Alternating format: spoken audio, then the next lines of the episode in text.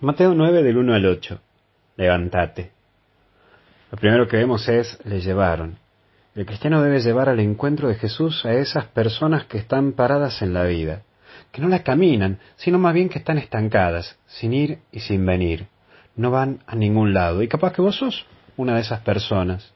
Pero también, como cristianos, vos y yo tenemos que acompañar a llevarlos a Jesús para que Jesús los sane a estas personas que están paradas en la vida. Pero eso sí, que Jesús los sane, no nosotros. Nosotros solo llevamos. Por lo tanto, no te confundas, no te pongas en una posición que no te corresponde. Salvador hay uno solo, y ese Salvador es Jesús. Vos sos un guía, un instrumento, pero Jesús es el Salvador. Perdona que te lo recuerde, pero hay veces que nos ponemos en la postura de los salvadores de los demás. Y para esto es necesario el tú a tú, hablar en una relación cercana y confidente. Es ahí y a través de ahí donde puedes ayudarlo a que esa persona vaya al encuentro de Jesús. Cuando vos lo acompañás al otro y lo haces sentir que se siente escuchado y animado. Y por eso entra el segundo punto que es el ánimo.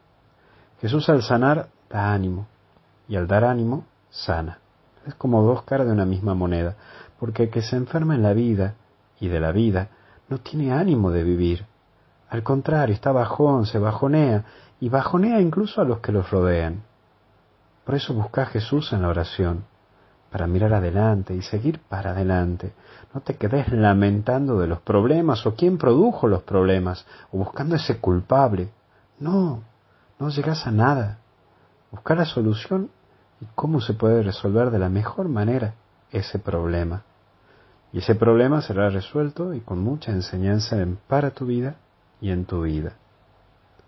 Por último, lo que piensan. Jesús sabe lo que piensan, sabe lo que piensan de Él, pero a Él no le importaba, porque estaba cumpliendo su misión, a lo que su Padre Dios le encomendó. Y tenían claro quién era Él.